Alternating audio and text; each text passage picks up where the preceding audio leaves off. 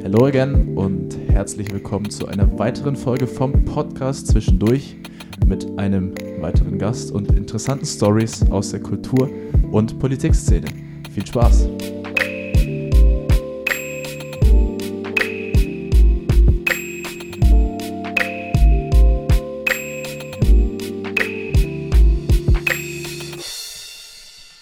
Ja, wie immer ganz smooth unser Becken bei Zwischendurch. Herzlich willkommen zur nächsten Folge hier und das Team ist wie immer vollständig.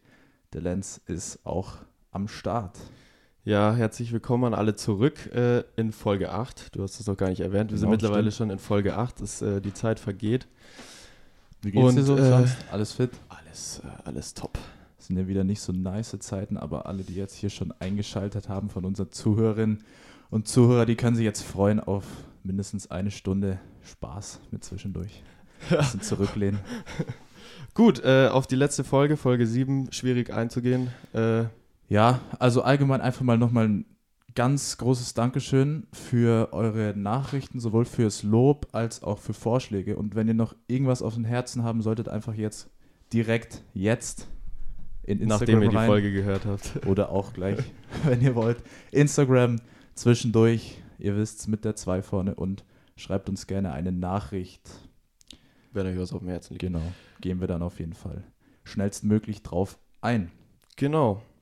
Dann würde ich mir jetzt gleich mal die Ehre rausnehmen, unseren heutigen Gast vorzustellen. Ist nämlich schon ein herausragender Künstler, ein musikalisches Multitalent, würde ich sagen. Und zwar der sowohl kulturell als auch politisch engagierte Jazz-Förderpreisträger der Stadt Ingolstadt 2020, Malik Diao. Grüß dich. Wow, wow. Hallo, viel zu hohes Lob direkt am Anfang. Nee, ich das, find, das das- muss man schon mal droppen an der Stelle. Ich glaube auch, dass es dir gerecht wird. Äh, ich muss auf jeden Fall sagen, äh, damit haben wir auf jeden Fall jetzt die nächste große Hausnummer bei uns äh, am Start. ja, freut uns. nach unseren äh, vorherigen Gästen, die natürlich wie du auch äh, in der Ingolstädter Kulturszene mittlerweile nicht wegzudenken sind. Und das ja bei dir vor allem aus vielerlei Hinsicht. Und ähm, über die ganzen Punkte wollen wir auf jeden Fall heute mit dir sprechen. Und wir freuen uns drauf. Vielleicht, ähm, um irgendwie mit was Persönlichem reinzustarten. Das letzte Mal, glaube ich, haben wir uns gesehen, als du da warst, wo ich glaube, der Migi hat seinen Geburtstag gefeiert. Ja, Da warst du hier und dann haben wir am Abend noch schön zusammen eine Runde Werwolf gespielt äh, mit allen Konsorten und Konsortinnen. Weiß nicht, ob es das Wort überhaupt gibt. es ist die Konsorte, oder? Ich glaube auch. es war auf jeden Fall sehr, sehr lustig, auch wenn ich das ein oder andere Mal als Moderator des Spiels äh, irgendwie ein bisschen verkackt habe. Ich glaube, äh, insbesondere bei deinen, äh, bei deinen gezogenen Figuren. Aber äh, es war dennoch äh, sehr, sehr lustig. Und ja, jetzt bin ich froh, dass du da bist und äh, wir können auf jeden Fall mal in Richtung Talk starten. Ja, definitiv. Also ich muss auch sagen, der Name Malik Diao ist mir auch schon vor unserer Gästeplanung definitiv ein Begriff gewesen. Krass. Vor allem durch Social Media, wie immer klar, bist du auf Insta selbst aktiv, gibt es immer wieder gute Statements und ähm, Einblicke in deine Arbeit, sowohl musikalisch als auch politisch. Und was mich da interessiert hat, natürlich als Musiker bist du auch auf anderen Accounts vertreten, unter anderem bei den Jazztagen. Unbedingt an alle Zuhörerinnen und Zuhörer vorbeischauen. Da gab es nicht mal das Format Play It, Don't Say It. Kannst du Mhm. mal kurz sagen, gab es da einen speziellen Anlass, als ihr das aufgenommen habt, oder war das einfach so ähm, im Rahmen von deinem ähm, Jazzförderpreis da? Also, das Format gibt es seit 2019. Das hat das ist eine Idee von Josef Heinl, einem guten Freund von mir, der das damals gestartet hat mit äh, Ashton Parker, einem Jazz-Trompeter aus Amerika. Mhm, Habe ich auch gesehen, ja. Ähm, das war die erste Folge, die sie damals aufgenommen haben. Und ähm, ich durfte dann der zweite aufgenommene Gast, der dritte ausgestrahlte Gast sein. Okay. ja, ist echt nice. Unbedingt anschauen. Und da wurde dir die Frage gestellt, ob dich nichts aus der Ruhe bringt. Und du hast einfach ganz statementmäßig mit einem tiefen Bass äh, auf dem Klavier geantwortet. Ich würde das jetzt mal als Nein interpretieren. Bei uns darfst du mit Worten antworten. Stimmt das so? Ja, vielleicht sollten wir ganz kurz das Konzept erklären. Also, Ja, genau. ähm, der Seppi, äh, also der Josef, stellt Fragen und man darf nur mit seinem Instrument antworten. Und dann saß ich da und dann wurde mir diese Frage gestellt. Ähm, ich glaube schon, dass es wenig Sachen gibt, die mich aus der Ruhe bringen. Wäre auch ungesund, wenn es Ganz viele genau. gäbe. Ich glaube auch. Ist gut so, ja. Ja, also wenn sogar wir beide jetzt hier als, ich nenne es jetzt mal relativ Laienmusiker direkt verstehen, was du mit deinen musikalischen Antworten. Mein spricht das für dein Talent und deine Kreativität. Und damit würden wir dann am besten gleich mal reinstarten, wie sich das so Ja, entwickelt hat. Weil äh, Talent und Kreativität, die kommen ja auch nicht von ungefähr. Ganz genau. Deswegen die Frage, die wir eigentlich jedem hier äh, gerne stellen wollen, ist, äh, wie er oder sie denn ähm, in der Kindheit oder Jugend speziell äh, mit Kultur geprägt wurde oder aufgewachsen ist und was es vielleicht auch bei dir ähm, die ersten Berührungen waren, die dich so richtig geprägt haben, irgendwie, sei es über die, über die Eltern, über Geschwister, Freunde. Du darfst gerne einfach mal frei Schnauze erzählen, wie äh, du das so in Erinnerung hast. Also ich glaube, Hauptschuldige an der Stelle ist einfach meine Mutter, Mhm. die ihre Kunst- und Kulturbastei hat. Das ist die Kinder- und Jugendkunstschule hier in Ingolstadt, die mich natürlich, ob jetzt freiwillig oder nicht, recht früh mit Kultur konfrontiert hat. und ähm, die mich auch indirekt zur Musik gebracht hat, tatsächlich. Die war damals, also meine Uroma war bei der SPD aktiv Mhm. und hat so eine Ehrung bekommen und zu dieser Ehrung hat damals der äh, Simon Seidel Klavier gespielt, der Mhm. auch vor zehn Jahren mal hier ähm, den Jazzförderpreis bekommen hat. Ja. Da war er noch in der Schule. Und dann hat sie ihn auf dieser Veranstaltung noch gefragt, ob er ähm, mein Klavierlehrer werden möchte. Oh nein, wie geil ist das denn? ähm, und ich war dann sein erster Schüler damals. Ich war sechs oder sieben. Mhm. Ja, ist so ein, so ein Durchschnittsalter neben- Ja, für die meisten. wie man, wie das damals, wie das immer so ist, wenn die Eltern sagen, der Bub lernt jetzt Klavier. Ja. Und dann habe ich angefangen, Klavier zu spielen. War damals aber gar nicht so meins, ehrlich gesagt. Kenne ich aber auch. Ja. Hat ja der Max, glaube ich, auch sogar gesagt, oder? Mhm. Stimmt, Max der Max Rogue. hat auch angefangen äh, mit Klavier und irgendwie Ja. hat es ihm auch nicht gefallen. Ja. Aber du bist auf jeden Fall dran geblieben. Am Klavier? heute. Nein, tatsächlich Ach, nicht. hattest du eine Pause dazwischen? ja, eine riesig, riesig lange. oh sogar. wow. Dafür spielst Okay. du aber jetzt äh, ganz schön gut noch. Also. Ich ähm, weiß, welche Tasten man wann drückt, damit es nicht komplett kacke klingt, aber sonst. Ja, du, das können auch nicht alle. Also. Ja, klar, so das Klavier, wenn man da so einen richtigen Stil drauf hat, der einem passt, der vor allem, den man auch selbst gern, gern rüberbringt, dann denke ich, kann man das gut, gut verkaufen. Voll, auf jeden Fall. Und äh, die meisten unserer Gäste haben ja tatsächlich auch die Fronte genannt. Hattest du mit der Fronte auch viele äh, oder verbindest du mit der Fronte auch so ähnlich viele Erfahrungen wie jetzt zum Beispiel Max oder Migi? Deutlich weniger als die zwei. Mhm. Also ich war viel weniger in der Fronteblase unterwegs, Mhm. was im Nachhinein super schade ist, weil ich hätte viel mitnehmen können da draus. Ja. Aber so die Freunde, die ich hatte, die Freundinnen, die waren einfach nicht in der Fronte, also war ich auch nicht in der Fronte. Ja, klar. Halt zweimal im Jahr zu äh, Jazz an den Schulen, das war Mhm. immer, Ja, genau. das war damals noch in der Fronte, da waren wir immer, aber sonst seltenst. Gab es andere Einrichtungen, äh, Einrichtungen oder Anlaufpunkte für dich, die man jetzt so konkret vielleicht nennen kann? Ja, es gab früher von Künstlern an den Schulen, das ist, ähm, gab es Workshops, die mich, denke ich, auch auf jeden Fall geprägt haben. Äh, zum Thema Marching Band, Straßenmusik und so. Mhm. Ähm, das hat damals noch der Bernhard Hollinger gemacht, der auch mal einen Jazzfilterpreis bekommen hat. Stimmt. Shoutouts. Shoutout an Bernie an der Stelle. Whoop whoop. Hört euch, genau. hört euch Waska an mit äh, Ja. Fredred und Matze Hetzer. Definitiv. Unbedingt. Unbedingt. Ähm, ja, und aus dem hat sich dann, da ist dann der Joey Finger dazu gekommen, Mhm. der auch mal einen Jazzförderpreis bekommen hat. Ja. Und daraus hat sich Stromlos entwickelt in der Hanabastei. Mhm. Mhm. Werden wir auf jeden Fall nachher noch etwas äh, vertiefter drauf zu sprechen kommen. Ja. Was mich jetzt noch so interessieren würde, du hast ja schon deine Mom gerade genannt, muss man den Namen definitiv für die Ingolstädter Kulturszene für alle nochmal unterstreichen. Also Beate Diau, wichtige Förderin der Szene. Und gibt es was, was du jetzt sagen würdest, was du von ihr speziell gelernt hast, also quasi von ihr übernommen hast, was für dich jetzt ähm, ja, positiv ist für deine Musik? Weil man muss dazu sagen, sie ist Künstlerin im Sinne von bildender Kunst vor allem. Und gibt es da was, was du auf dich übertragen hast? Ähm, ja, meine Mama hat eine ganz besondere Herangehensweise auch an Kulturvermittlung irgendwie. Also ich habe ja auch Pädagogik studiert und ähm, sie geht da mit so einer Ruhe und so einer ganz bewussten, nicht pädagogischen Schule ran, sondern so einem auf Augenhöhe begegnen. Und das ist was, was ich ihr super hoch anrechne und was ich Mhm. auch möchte, dass ich das selber nach außen gebe. Mhm, voll schön. Ja. Und auf der anderen Seite, jetzt bist ja du mittlerweile schon in einem Alter, wo man natürlich auch sehr viel von dir lernen kann. Gibt es irgendwas, woran du dich erinnern kannst, was deine Mama vielleicht mal gesagt hat, was sie mittlerweile von dir gelernt hat? Ähm, ich weiß nicht, ob sie was gelernt hat, aber wir haben einen sehr ähnlichen Musikgeschmack und äh, ich zeige ihr sehr gerne Bands, die sie dann sehr viel hört. Ah, cool. Das kenne ich auch, ehrlich Ja. gesagt.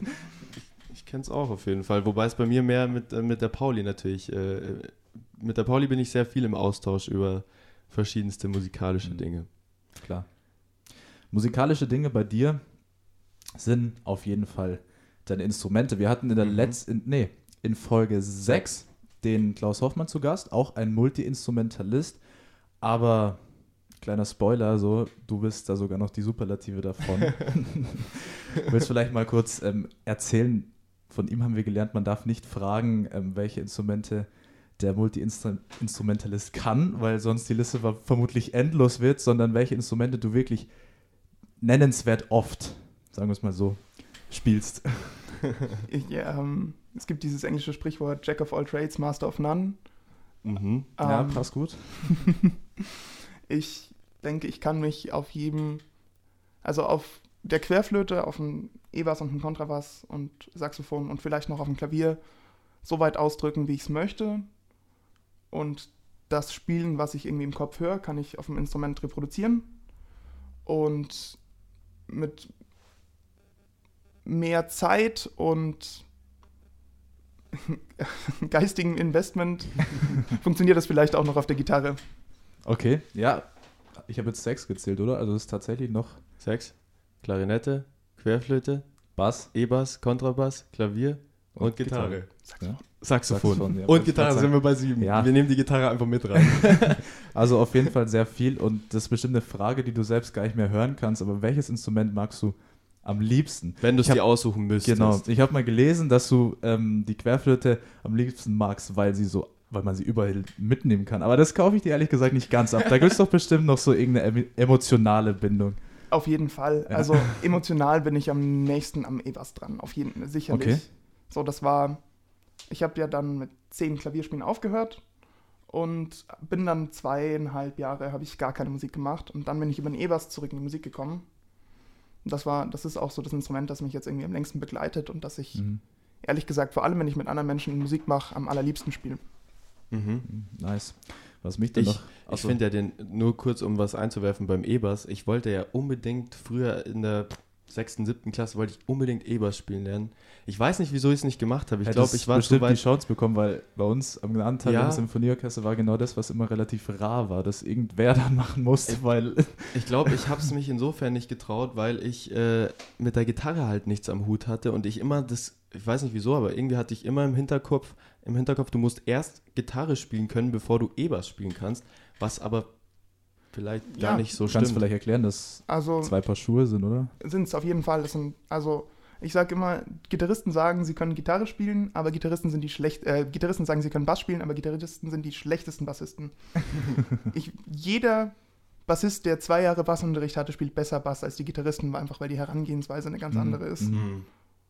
Und okay, das ist, ist natürlich übertrieben. Also ich denke, ein studierter Gitarrist spielt auch ganz gut Bass. Ja. Aber ähm, das Schöne am Bass tatsächlich auch irgendwie aus pädagogischer Sicht ist, dass man rel relativ früh einen Einstiegspunkt bekommt, um mit anderen Leuten musizieren zu können. Mhm. Man muss relativ, es gibt so einen Witz, wenn ich kurz ausschweifen darf. ja, natürlich. Ähm, Immer gerne.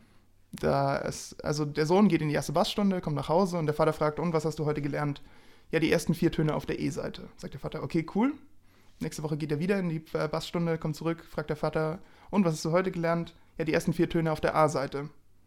So ein, okay, eine Woche vergeht, der Vater googelt in der Woche, was ist die dritte Seite auf dem, auf der Bass, auf dem Bass. Sohn kommt zurück und der Vater fragt, ähm, und was hast du heute gelernt? Die ersten vier Töne auf der D-Seite. Der Sohn, nee, heute hatte ich einen Gig. Ähm, Okay, ich verstehe. Das ist tatsächlich gut.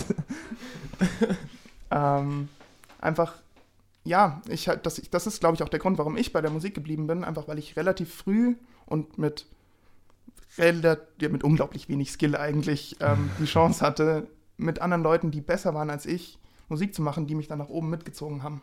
Mhm, mhm. Also bist du mehr so der auf jeden Fall der Band- oder ähm, Orchestermusiker.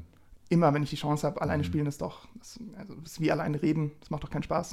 Eben. Ja, Was also ich gefällt mein, dir da so an sich noch besser? Eher eine kleine Gruppe, eine Band oder doch so eine Big Band, ein größerer Klangkörper? Aber ich glaube, das kommt auf die Tagesstimmung an. Okay. Also ich spiele gerne mit dem Seppi zu zweit zum Beispiel Mhm. oder zu dritt mit dem Quirin, wenn wir mit einem Trio Mhm. spielen. Ähm, ich spiele aber auch unglaublich gern Big Band. Allein Mhm. wenn dann so die Blechbläser, wenn ich Ja, mit dem. Saxophon drin sitze und die Blechbläser drücken von hinten, das ist ein Gefühl. mein, kennst du ja auch Genau. ganz gut Genau. aus dem Orchester. eher in klassischen Sachen, aber kann ich auf jeden Fall nachvollziehen. Voll. Ich glaube, es können auch die meisten nachvollziehen, dass einfach zusammen musizieren das Schönste ist, äh, was es Eben. gibt. Was mich dann noch ähm, etwas genauer interessieren würde, ich bin ja auch Klarinettist. Und wie war das so bei dir am Anfang? Ähm, hattest du Unterricht eher intensiv oder hast du dir viel Sachen selbst beigebracht?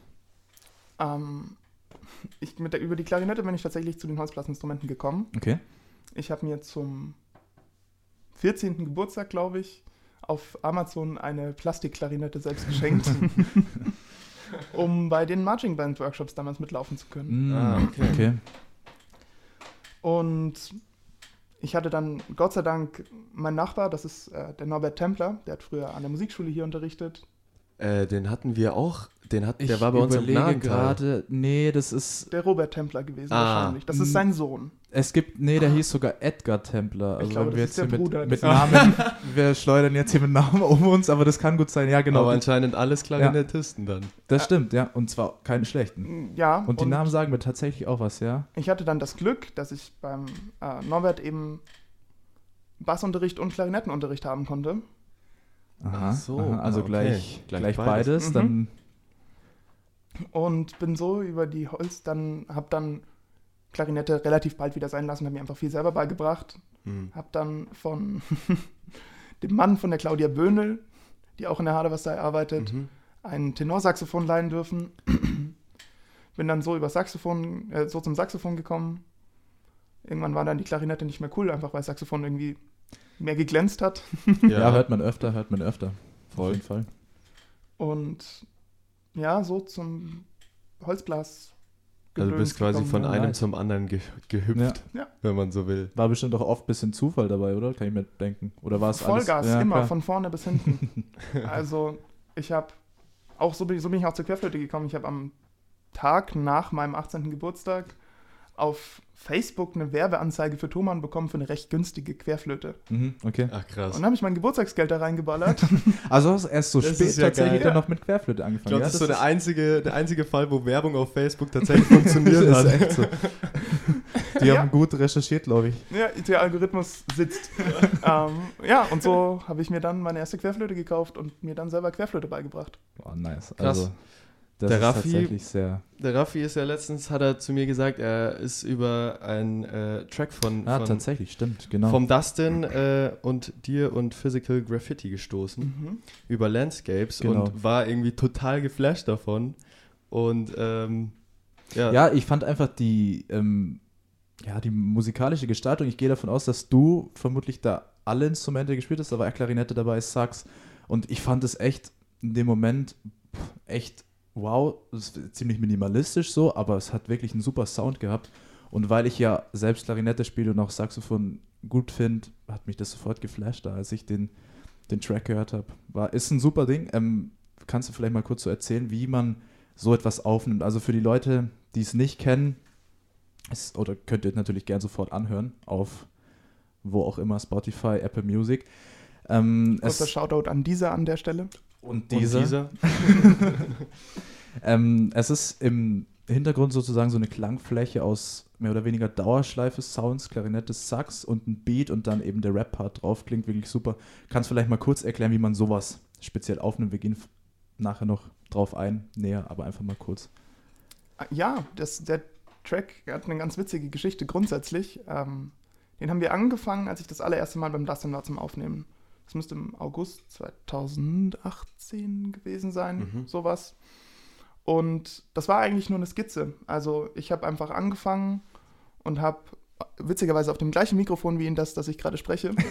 also auch ähm, die, die einen Saxophon-Loop eingespielt. Das war nur Mhm. oh, ich weiß gar nicht mehr, wie es geklungen hat.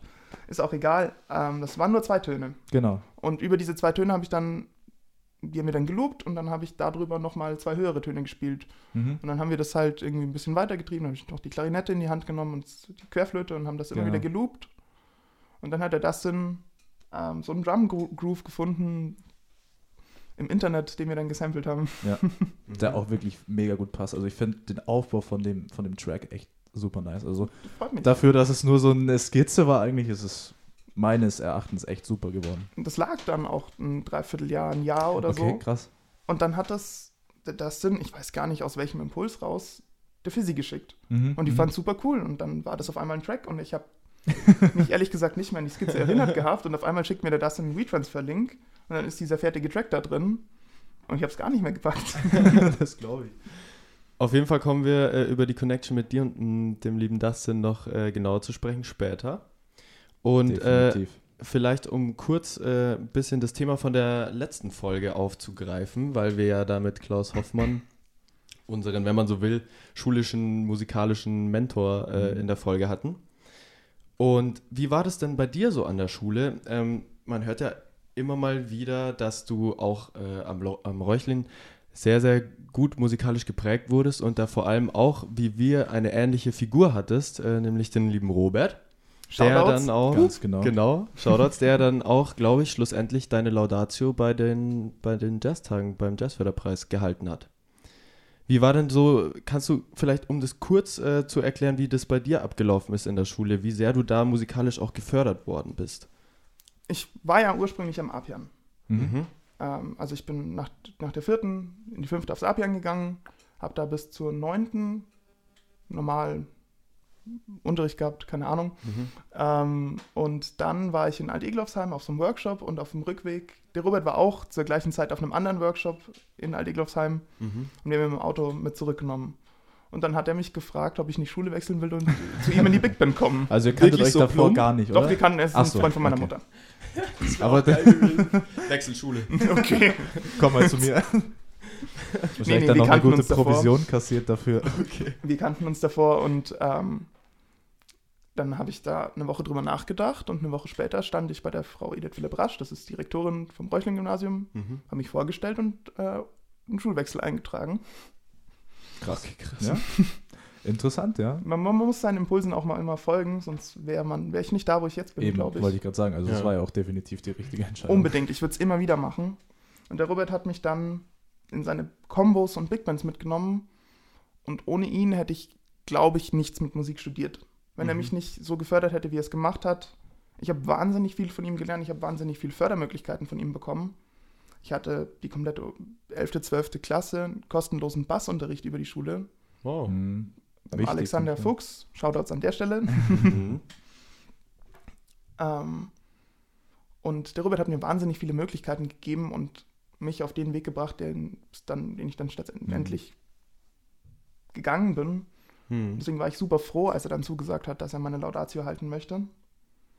Ja, das ist, glaube ich, auch Ja. ein super krasses Gefühl, oder? Wenn Ja. so eine prägende Figur dann so starke Worte für einen findet, das ist schon, Ja, glaube ich, das geht schon auch echt mit tief. Sicherheit. Ich, ich habe geweint. Ja, Ja, glaub aber ich. verständlich. Also das, das, da ist man auch bestimmt mega stolz drauf und man kennt ja, man, es ist wie ein Mentor für einen. Und Mhm. vielleicht kurz kannst du da mal anschneiden, wie wichtig es allgemein ähm, für SchülerInnen ähm, ist, dass jemand ihnen in Sachen Kunst und Musik unter die Arme greift und sie fördert. Ja, unglaublich wichtig. Also, ich meine, wir sind alle Opfer unserer Umstände und das, was die Potenziale, die in uns gefördert werden, die in unserem Schulsystem oft hinten runterfallen. Und wenn man dann mal ähm, tatsächlich einen Lehrer, eine Lehrerin hat, die wirklich Potenziale schöpft, die die Leute rausholt, die viel eigene Zeit investiert, dann kommen daraus wahnsinnige Talente, die Mhm. dann wieder andere Leute prägen können. Und Lehrerinnen und Lehrer sind super wichtig in diesem Prozess. Total, also haben wir auch selber gemerkt, Genau. auf jeden Fall.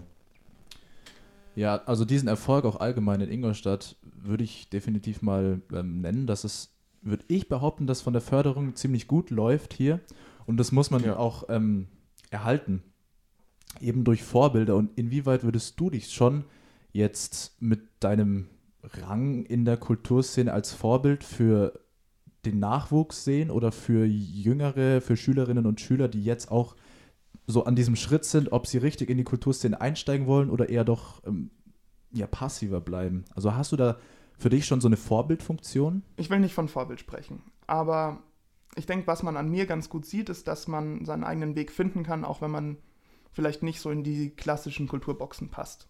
Hm. Also ich war immer unglaublich scheiße im Notenlesen und ähm, vom Blattspielen sowieso. Das war nie mein Ding. Auch üben ganz oft ganz schwieriges Verhältnis dazu gehabt. Ja. Aber ähm, ich habe durch, eben durch Leute wie den Robert meinen Weg finden können und ich glaube, das kann man irgendwie mitnehmen aus dem, was ich gemacht habe. Dass, wenn man will, dann kann man. Ja, Ich finde es auch einen wichtigen Appell jetzt für alle, die das hören. Genau das ist es halt. Viele werden dann denken, sie scheitern dran, weil sie nicht üben oder weil sie jetzt in der Theorie vielleicht nicht so, ist halt was ganz anderes als Praxis. ich glaube, Und trotzdem sich zu trauen, das ist wirklich sehr wichtig. genau, sich zu trauen und aber halt auch so eine gewisse Begeisterung, glaube Genau. ich, dafür zu haben, weil wenn du halt nicht voll dahinter stehst, dann, Ist wie bei allen Sachen, klar. ja. Und ob du dann viel oder wenig übst, sei mal dahingestellt. Aber wenn du Spaß daran hast und damit Begeisterung und Leidenschaft dabei bist, warum nicht? Ich glaube, da kann jeder dann seinen We Weg, wie du es schon gesagt hast, einfach finden und äh, sich da auch, glaube ich, gerade in unserer Kulturszene echt super eingliedern, weil sie echt eine sehr, sehr offene Kulturszene ist. Wo sich zwar jeder kennt, irgendwie so gefühlt. Ja, nicht es nur sind, gefühlt. sind irgendwie alle miteinander cool und befreundet.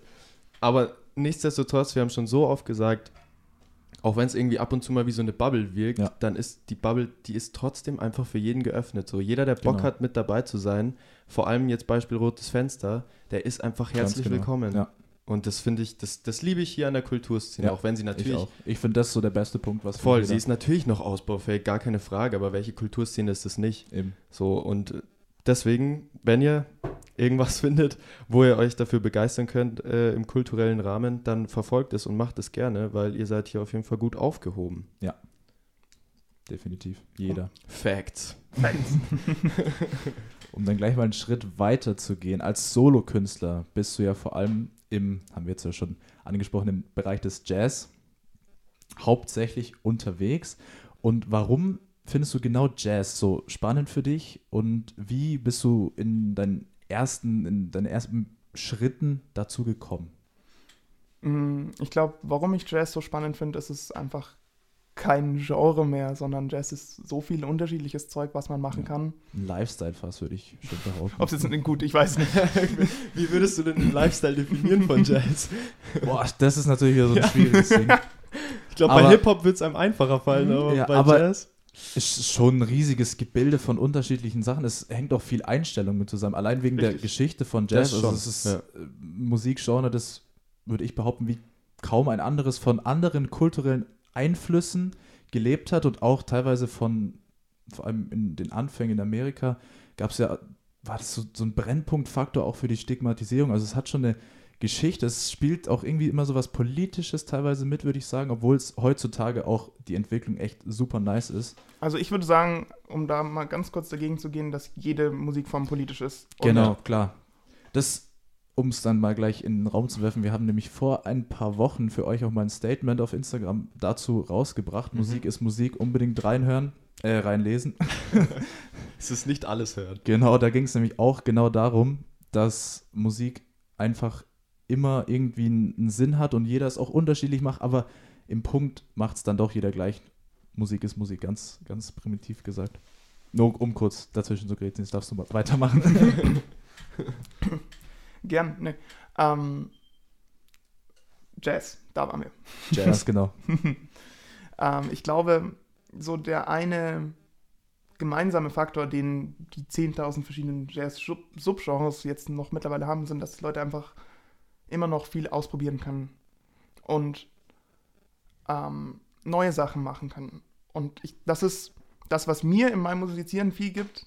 Mhm. Einfach neue Wege gehen, ähm, absurde, manchmal absurde Herangehensweisen finden und prinzipiell immer neue Sachen machen.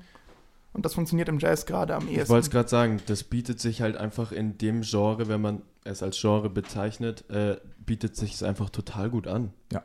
Also ich glaube sogar mit eigentlich den meisten Instrumenten, das ist total instrumentenunabhängig, Eben. oder? Also es ist eine Vielfalt, absolut breit gefächert. ich habe letztens eine Grundschulklasse gefragt, was für sie das Instrument ist, das am wenigsten im Jazz äh, dass sie am wenigsten mit Jazz verorten würden. Haben sie Harfe gesagt. Ja, aber das keine ist, schlechte Antwort. Das ist, muss wollte ich gerade sagen. Also ich habe das nämlich auch spontan überlegt und ja, Ähm, für eine Grundschulklasse echt gute Das ist Antwort. eine wahnsinnig gute Antwort. Ich habe ihnen dann äh, Alice Coltrane gezeigt, die Frau Aha, von John Coltrane. Genau, Mhm. genau. Äh, ich glaube wirklich, dass man, wenn man will, mit jedem Instrument Jazz machen kann. Ja. Voll. Was ich auch, wo du es gerade ansprichst, so am Jazz allgemein krass finde, se selbst junge Mädchen und Jungen, wenn man sie fragt, jeder kann sich direkt was drunter vorstellen. So, wenn man über andere moderne, experimentelle Musik redet, dann ist es ganz anders. Und das finde ich ist auch echt nice. Die meisten stellen sich natürlich dann wahrscheinlich Saxophon, Trompete, Swing-Rhythmus dazu, ein Walking Bass. Klar. Aber es ist auch wirklich so, dass man direkt ein Bild davon hat. Und ich frage mich mal, woher kommt sowas? Also wie, was ist da die Ursache von, dass man sich das wirklich vorstellen kann? Weil ich glaube jetzt kaum, dass jeder daheim Jazz hört. Ich glaube, ähm, okay, ich, ich gehe erst mit der Gegenfrage. Ähm, wenn du an Klassik, wenn du Klassik hörst, denkst du auch sofort, ne? Das stimmt Ja. tatsächlich. Ja. Und, ich, und Jazz ist einfach eine ältere Kunstform als die meisten Popularmusikstile, die wir gerade haben. Hm. Ähm, wenn man mit Dixieland und so bis, kann man, können wir bis 1915 zurückgehen, das sind einfach schon über 100 Jahre. Ja. Ähm, und da hatten die Leute genug Zeit mitzubekommen, was da passiert. Ja. Stimmt, ja. Das, das ist wahrscheinlich so der Grund, auch allgemein. Jazz lebt ja grundsätzlich sehr stark von Improvisation.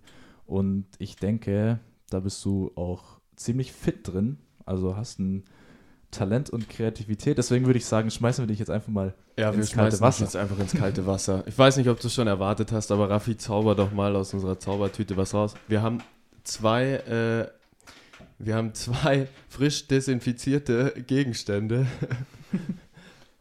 Die Oh. eine ist eine, ich weiß nicht, wie sie genau heißt. Das ist eine Bansuri, oder? Kann gut sein, die hat auf jeden Fall mal mein Papa von irgendeiner Dienstreise aus, ich meine, aus China mitgebracht. Kann aber sein, dass er es aus Japan mitgenommen hat. Da siehst du. Und so klingt sie Genau. übrigens.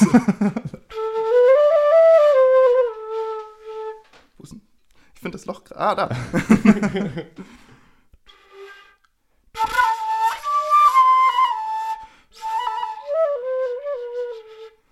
Ja, Krass. Sweet. Siehst du? So geht's. Ja. Ach, witzig, ist das da oben so eine Membran, ne? Die hat, Ja, äh, also die Pauli hat sich da, weil sie ja auch Querflöte spielt, einfach irgendwie mal so ein bisschen reingefuchst Mhm. und äh, hat sich dann irgendwie, ich weiß nicht mehr genau, ob sie sich irgendwelche Tutorials oder so angeschaut hat, aber irgendwas musste man dazu kleben, dass das irgendwie besser klingt. Ich bin, kenne mich aber nicht so gut aus. Mhm. Das vibriert. Mhm. Ich, ja, ich weiß nicht, ob man es auf dem Mikrofon hört, Ja, aber es ist so ein leichtes. Mhm, mhm. Spannend. Also ich Ja. würde keinen Ton rauskriegen. Nee. Überhaupt nicht. Aber da fällt mir, fällt mir was Lustiges dazu ein. Eigentlich immer, wenn du, Seppi, irgendwie die Comets und weiß weiß ich nicht wer am Start ist und irgendwie ein bisschen Bier getrunken wird und ihr Flaschen am Start hat, dann gibt es immer ein spontanes Flaschenblaskonzert. Ja, muss ja. Ähm, Musik muss immer dabei sein. ich habe irgendwann mal mit 16, so als man das erste Mal Bier in größeren Mengen getrunken hat, Mhm, mhm. entdeckt, dass ich auf Bierflaschen mehrere Töne spielen kann. ja. Boah, ich kann tatsächlich einfach immer nur einen spielen. Ja, also einen riesigen Turmumfang bringe ich bestimmt auch nicht zusammen. Nee. naja, sei es drum. Können wir mal üben irgendwann. Ja. Was äh, ich gerne auf den Raffi äh, übergeben würde, weil es ja doch immer so ein bisschen mehr sein äh, Fachgebiet ist, ist das Thema Komponieren, weil du ja auch sehr, sehr viele Kompositionen schreibst. Ähm, zum Beispiel hast du ja die musikalische Leitung vom Kinderstück So groß, so klein beim Jungen Theater in Ingolstadt äh, übernommen. Genau. Und ich glaube, was dich, Raffi, und natürlich auch mich, aber du bist ja da total äh, deep im Thema drin, was uns Mehr da beide äh, interessiert ist, wie du an sowas rangehst oder wo du deine Kreativität und Inspiration vielleicht Mhm, auch genau. hernimmst. Vielleicht kurz, um es dazu zu sagen, dieses ähm, Kindertheaterstück war ein, ich würde sogar sagen, schon ein bisschen pädagogisches Projekt, Mhm. hatte einen pädagogischen Touch. Da wurde nämlich mit diesen Fragen gespielt, die sich ähm, insbesondere kleine Kinder stellen, wenn sie plötzlich wahrnehmen, die Größe von Dingen wahrnehmen und das Ganze danach kategorisieren. Deswegen nehme ich an, dass die Musik, die musikalische Gestaltung da auch relativ spannend war. Kannst du einfach mal kurz ausholen, wie das da abgelaufen ist, was du gemacht hast, was die Probleme vielleicht sind, um da in die Köpfe von kleineren Kindern so reinzukommen und wie du einfach rangegangen bist? Regie geführt hat bei dem Theaterstück die Katrin Lehmann. Die ist Pädagogin, die hat das dementsprechend sehr gut aufgebaut und ähm, allein wie das Stück gespielt wurde, schon super viel Material vorweggenommen, um den Kindern zu vermitteln, worum es geht. Das heißt, ich hatte viel Platz, um tatsächlich mein eigenes Ding zu machen. Und also sie hat mich damals gefragt, ob ich das machen will, gleich mit so einer groben Soundvorstellung. Sie wollte so ein Easy Swing Ding. Mhm. Und ich habe dann ein Easy Swing Ding gebastelt. ähm, und man läuft, das war so eine Gratwanderung, das ganze Projekt, weil immer so die Frage, was kann man tatsächlich, also das Stück war für vier- bis siebenjährige, wenn mich nicht alles mhm, täuscht. Okay. Ähm, was kann man denen musikalisch zu, zumuten, irgendwie an absurden Akkordwechseln bei einem Jazz-Ding, ne? Als, und was, ab wo ist es Jazz und ab, ab wo ist es einfach langweilig? Mhm. Und ich hatte sehr viel Spaß dran, diese Gratwanderung zu gehen. Und hatte noch viel mehr Spaß dran, dann den Kindern dabei zuzuschauen, wie sie das Stück da schauen durften. Ja, das glaube ich auch. Können wir nachvollziehen. Können wir Haben wir auch ja. oft genug mitbekommen. Es ist natürlich kein Geheimnis, dass für dich äh, Musik am Theater oder experimentelle Musik allgemein mehr als nur einfach so ein Hobby ist. Du bist da ja ziemlich engagiert, auch an Theatern deutschlandweit. Kannst du vielleicht mal kurz erzählen, wo du da überall so unterwegs warst, unterwegs bist aktuell? Also ich bin gerade in Dortmund, habe jetzt meine zweite Produktion da. Ähm, gerade erarbeiten wir eine Fassung von Ich Icarus, das ist ein Stück von Schmering das sich relativ mhm. modern mit dem Icarus-Mythos auseinandersetzt. Ähm, das ist ein Stück eigentlich für einen Schauspieler, eine Schauspielerin und einen Musiker, eine Musikerin. Aber ähm, so in der Konzeption viel klassischer gedacht, als wir da rangehen. Also, der Schmering hat, es ist, er hat, auf dem Titelblatt steht ein Musiktheater, aber okay. er hat keine Noten dazu geschrieben. okay. Das ist doch nur ein Vorteil. Ja, äh, für mich tatsächlich ein Vorteil für sehr viele, also ich, es gibt andere, Produ andere Theater, die die Produktion schon gespielt haben, die dann halt einfach wirklich klassische Kompositionen schreiben mhm. mussten, um daran zu gehen. Mhm. mhm. Mhm. Jetzt habe ich das Glück, äh, mit äh, einer Regisseurin arbeiten zu dürfen, die das Ganze sehr modern denkt und wir haben den Ansatz klassische Musik komplett ersetzt mit so einer auf der einen Seite so einer experimentellen Atmosphäre, okay. so Ambient, experimentelles mhm. Zeug und so richtigen Clubbangern. Wow. Geil. Klingt nach einer guten Kombi. Ja, ja. macht Spaß gerade. cool. Ja, nice. Also ich finde es auch echt spannend, so ähm, normalerweise, wenn man sich so vorstellt, Musik und Schauspiel zusammen ist ja meist so, dass die Musik irgendwie Gefühl oder die Handlung widerspielt. Und wie gehst du daran? Weil du hast mal gesagt, du willst nicht wirklich jetzt mit deiner Musik Gefühle ähm, widerspielen, sondern dass sie für sich selbst steht als Kunst. Also wie, was sind so deine Ziele auszudrücken? Das habe ich gesagt, da ging es um meine Komposition für den Jazzförderpreis tatsächlich. Mhm, okay. Das ist, da habe ich noch mal, da gehe ich nochmal anders ran, als wenn ich ins Theater rangehe. Also wenn ich Musik schreibe, die für sich die Musik ist und sonst nichts, die nicht spartenübergreifend arbeitet, dann muss diese Musik für mich für sich selbst stehen. Da habe ich keine mhm. Lust, irgendwie ein Programmheft zu erarbeiten oder irgendein Gefühl darzustellen, sondern es ist Musik und das, dabei bleibt's. Ja. Ähm, Nachvollziehbar. Ja. Im Theater ist das noch. Ich glaube, Musik im Theater ist ganz oft also die Gefühle werden im Theater nicht von der Musik transportiert. Mhm. Das dafür sind die Schauspieler da und Schauspielerinnen. Sonst wären die ja arbeitslos. Aber was ich mit der Musik machen kann, ist ähm, entweder diese Gefühle verstärken okay. oder komplett gegen diese Gefühle arbeiten und damit so eine zerrissene Stimmung im Raum herstellen. Und da dann ja manchmal ganz bewusst Stereotypen zu bedienen irgendwie. Mhm Okay. Um Stimmungen im Raum zu erzeugen. Mhm. Oh, nice. Gute Einstellung auf jeden Fall. Und ja, das Ganze auch, steht. Äh, um das weiter auszuführen, äh, die Gefühle, die ah, damit ja. einhergehen, wenn man deine Kompositionen hört, zumindest in meinem Fall. ähm, ich habe es vorhin schon, als die Aufnahme noch nicht äh, losgegangen ist, äh, angerissen, dass ich vor, wann habe ich ich habe es dir auch geschickt. Ja, ich fand nämlich den Moment echt spannend, ich weiß gar nicht wieso, ähm, wenn es ein Vormittag war, war es vermutlich wirklich Tag der deutschen Einheit, weil ich war Nee, nee, nee, nee, nee. Oder ich bin, äh, irgendwann danach. ich weiß nur, dass es 2021 war, es war irgendwie Ach vor, so. vor zwei Monaten Ja, oder so. ich, ich kann mich auch noch an die Nachricht dran erinnern, als du mir diesen Link geschickt hast Ah, ja. von, den, von dem Video. Ich darf es gerne selbst Genau. präsentieren, ich will dir das jetzt nicht aus dem Mund Ja, nehmen. danke. Der äh, Malik hat nämlich auf YouTube äh, ein Video hochgeladen, wo er zusammen mit dem Seppi und mit dem Quirin, glaube ich, ihr war zu dritt, Mhm. beim Tag der Deutschen Einheit, war es in München? Nee, hier. Hier, ah, okay. Hier äh, gespielt haben. Und zwar ein Lied davon war das Lied Fog, äh, auch von dir ja komponiert. Und äh, das hat mich einfach irgendwie aus Ja. den Socken gehauen. Also ich weiß die nicht, Reaction wieso. war echt krass, kam mir gleich, boah, zieh dir das rein, Ja. so gefühlvoll, ich sitze hier gerade in der Arbeit und das hat mich voll geflasht. Also Ja. hat er direkt mir geschrieben und ich würde sagen, dann geben wir das gleich mal an euch, alle Zuhörerinnen Ja, und Zuhörer unbedingt. weiter.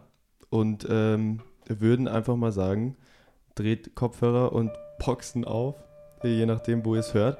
Und äh, viel Spaß mit Fog von Malik Diao, Josef Heindl und Quirin Birzer.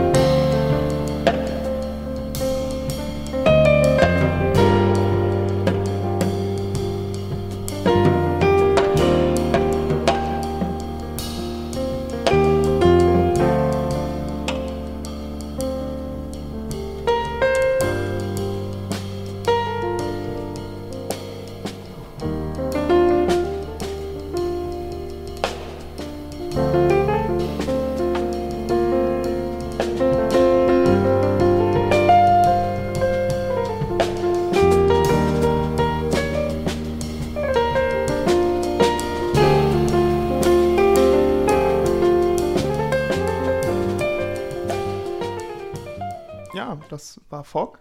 Ähm, das habe ich drei Tage geschrieben, bevor wir es gespielt haben. Wir haben das einmal geprobt. Krass. Und das war das erste Stück, ähm, das ich geschrieben habe, ursprünglich für die Jazzförderpreisverleihung. Ah, Ja, Okay. und auch das Stück, mit dem wir den Abend eröffnet haben. Dementsprechend verbinde ich recht viel damit. mhm. Ja, nice. verständlich. Auf jeden Fall. Und das ist ja auch super gefühlvoll. Genau, wir haben ja schon äh, angesprochen, dass du sehr, sehr bei vielen Dingen irgendwie sehr stark dabei bist und viel Herzblut reinsteckst. Und deswegen ist natürlich auch schwierig, glaube ich, alles immer mal wieder so unter einen Hut zu kriegen. Ähm, und Mal eine zum gute Beispiel Zeitplanung. eben gute Zeitplanung. Und zum Beispiel bist du ja auch politisch sehr engagiert. Und äh, da darf der Raffi gerne mal seine Frage Genau. an dich stellen. Ähm, ich habe nämlich im Blog von Trotzdem Jetzt gelesen, den wir allen Zuhörerinnen und Zuhörern wie immer sehr ans Herzen legen. Weil wir auch vertreten sind. genau.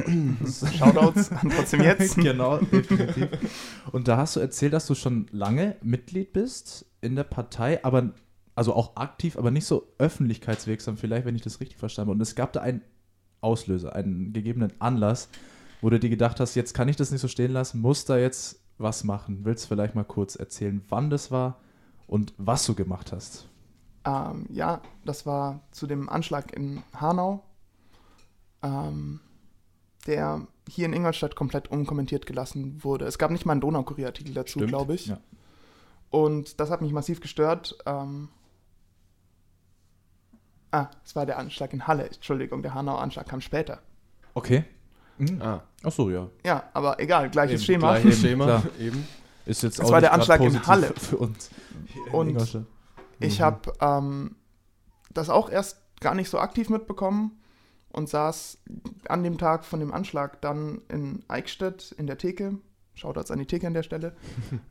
ähm, mit einem Kumpel, der zwei Straßen weiter von dem Anschlag gewohnt hat. Also seine Eltern wohnen in Halle. Krass. Krass. Und wir haben das so gemeinsam gelesen, diese News, und haben versucht, das zu verarbeiten in dem Moment. Und dann habe ich den Francesco angerufen, der damals noch Kreissprecher war, und habe gesagt, ey, Mhm. plant ihr eine Aktion dazu? Und er hat gemeint, nein, bis jetzt noch nicht.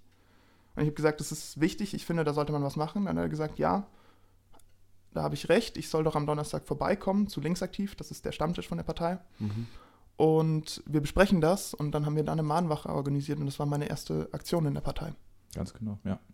Und es blieb nicht dabei. Du bist jetzt mittlerweile auch bei Black Lives Matter, warst du federführend und bei Fridays for Future. Also man Mhm. kennt da so, du willst dich jetzt auch bestimmt nicht zu jedem Thema äußern, aber wenn es was wirklich Wichtiges ist, was für dich persönlich eine Rolle spielt, wahrscheinlich dann schon auch was auf die Beine stellen und wenn dann auch richtig. Ja, ich habe meine politischen Schwerpunkte. Also ich bin politisch sozialisiert über Fridays for Future auf jeden Fall. Ich komme aus dieser Klimagerechtigkeitsbewegung. Ich habe mittlerweile andere Dinge, für die ich mich mehr einsetze.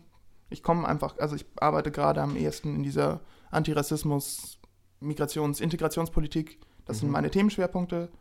Mit denen setze ich mich viel auseinander und versuche da das, was ich für richtig halte, umzusetzen. Ja, Ist auch wichtig, genau von solchen Engagements lebt die Politik. Total. Definitiv. Also ähm, hättest du vielleicht auch so einen Appell für unsere Zuhörerinnen und Zuhörer, dass man sich, wie man sich am besten politisch, ohne jetzt in irgendeine, man muss ja nicht direkt in Genau, eine Partei eintreten, eben aber sich, man ähm, sich da- stark machen kann. genau, stark machen kann, ist es, trifft es am besten. Danke. Ähm, da gibt es verschiedene Möglichkeiten und das kommt auch ganz drauf an, was man machen möchte. Aber was man immer machen kann und was super viel bringt, wir haben hier in der Region Bundestagsabgeordnete, die für diese Region zuständig sind. Und ähm, man kann denen schreiben, man kann mit denen Kontakt aufnehmen und denen versuchen, man kann versuchen, denen zu kommunizieren, wofür man selber steht und wo, was man möchte, dass die im Bundestag vertreten. Mhm. Und das ist ein super wichtiger Schritt, auch irgendwie Demokratie weiter zu denken und alle Leute mitzunehmen politisch, dass diese Chancen genutzt werden. Genauso kann man natürlich auch, also jeder kann immer eine Demo organisieren, wenn ihm was ihm oder ihr was wichtig ist. Und Ja. wenn es an der Umsetzung scheitert, für praktische Fragen kann man, gibt es genug Leute, die sich auskennen, da kann man auf Mhm. mich zurückkommen, da kann man auf die Leute von FFF zurückkommen. Genau. Den Christian Pauling kann man schreiben, wir helfen da gerne bei einer Shoutouts an der Stelle. Shoutouts. Shoutouts an Christian, der gerade in Pfalz-Höchstheim ist. Ähm, Oh, äh, Söderheimat. Ist er doch, ist, äh, war jetzt Höchstheim, ja, das kann sein, weiß ich gar Mhm. nicht. Da ist heute Aufstellungsveranstaltung für den Bundestag. Ach krass, weil Ja, da ist genau, habe ich, da hab ich schon gelesen. Immer, glaube ich, die, die, die Faschings-Party von der CSU in? Walzhöchheim. Das kann Mhm. sein, ja. Ja, apropos ähm, Aufstellungs... Ähm, Veranstaltung, du kandidierst ja für die Landesliste Mhm. Mhm. bei den Bundestagswahlen dieses Jahr. Was erwartest du oder wünschst du dir vielleicht ähm, jetzt an Veränderung in der Politik in Deutschland? Das ist vielleicht eine relativ vage Frage, aber es ist was nötig, vielleicht einfach was, was für dich sehr wichtig wäre. Ähm, ich möchte an der Stelle das Wort Hierarchien nennen irgendwie. Wir denken noch viel zu sehr in Stufen, in menschlichen Stufen. Ähm, dass Menschen wichtiger, dass manche Menschen wichtiger oder relevanter sind als andere. Das kann sein, dass PolitikerInnen wichtiger sind als normale Bürger, was totaler Unsinn ist, weil die kommen auch einfach aus, sind genauso Leute wie du und ich, so Mhm. meistens noch ein bisschen dümmer sogar. aber, ähm, aber auch diese Hierarchien zwischen Ländergrenzen oder zwischen Hautfarben, was weiß ich. Das ist dann alles Dinge, die müssen wir langsam abbauen und das können wir über digitale oder auch analoge Bürgerbeteiligungsmethoden machen. Das können wir über ähm, Demo Demonstrationen und Außenwirksamkeit versuchen. Mhm. Und ich will hin eigentlich zu einer Gesellschaft, wo alle tatsächlich, das heißt, alle heißt alle Rassen in Anführungszeichen, ich hasse das Wort, Same. ähm, aber man Ganz muss genau. es, wenn man über Rassismus spricht, leider immer Ja. noch benutzen, ähm, wo alle Geschlechter und sonst alle Menschen gleichberechtigt sind, da will ich hin. Ja. Ja. Ist, auf jeden Fall eine wichtige, Ziel. genau, wichtige und gute Vision. Ähm, und äh, auch ich bin äh, auf jeden Fall dafür, dass Ja. das so schnell wie möglich passiert, Ja. auch wenn ich glaube, dass es trotzdem ein sehr schleppender Weg sein kann und wird. bestimmt sein wird. Aber es ist ein Ziel, das jeder anstreben sollte. Voll. Und dann kann sich auch wirklich, glaube ich, was verändern, wenn sehr, sehr viele so denken, wie wir drei jetzt zumindest hier. Jawohl. Dann machen wir gleich mal einen ziemlich großen Spagat von Politik zu Spiel. Ja, Len. äh, ja.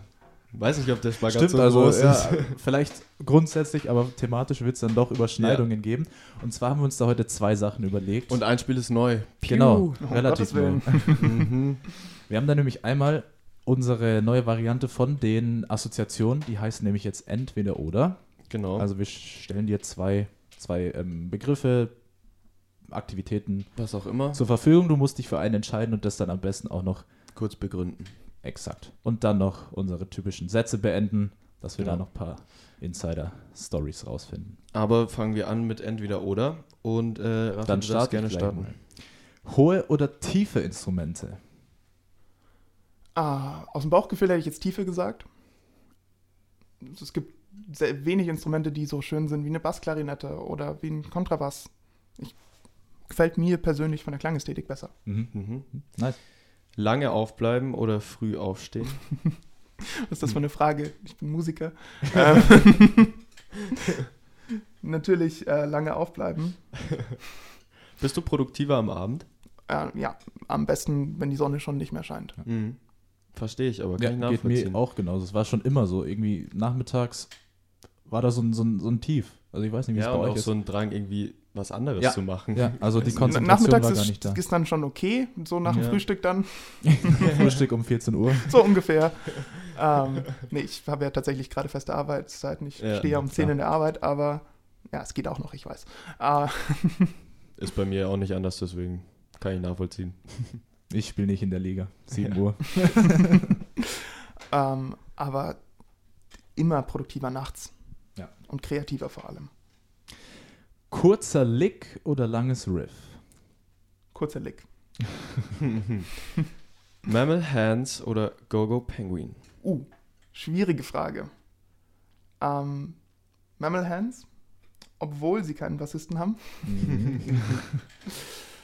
Ähm, ja, es ist einfach meine Lieblingsband, da kommen, kommen wir nicht drum rum. Muss ja, können alle Zuhörerinnen und Zuhörer gerne mal nachschauen. Genau, Ist checkt gute es mal Musik, aus. ja. unbedingt. Shoutouts. Ja, Ja, unbedingt. Genau.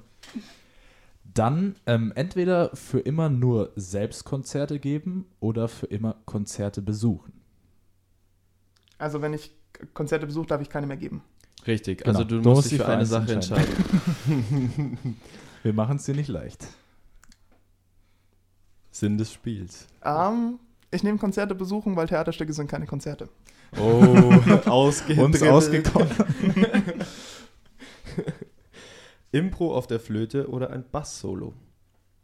Ähm, Impro auf der Flöte. Ich bin äh, ein großer Gegner von Bass-Soli. ähm, einfach weil sie immer irgendwie ein bisschen wie Wahlgesänge klingen. Von, Ja? ja? aus der Richtung hat man, habe ich es noch nicht so betrachtet, aber ah, muss ich stimmt, mal drauf achten. tatsächlich ja. eigentlich.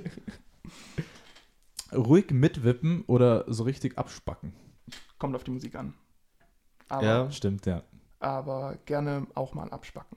voll. Gerade jetzt habe ich so einen inneren Drang in mir, der mir Der sagt, staut sich langsam auf, gell? raus und es rauslassen.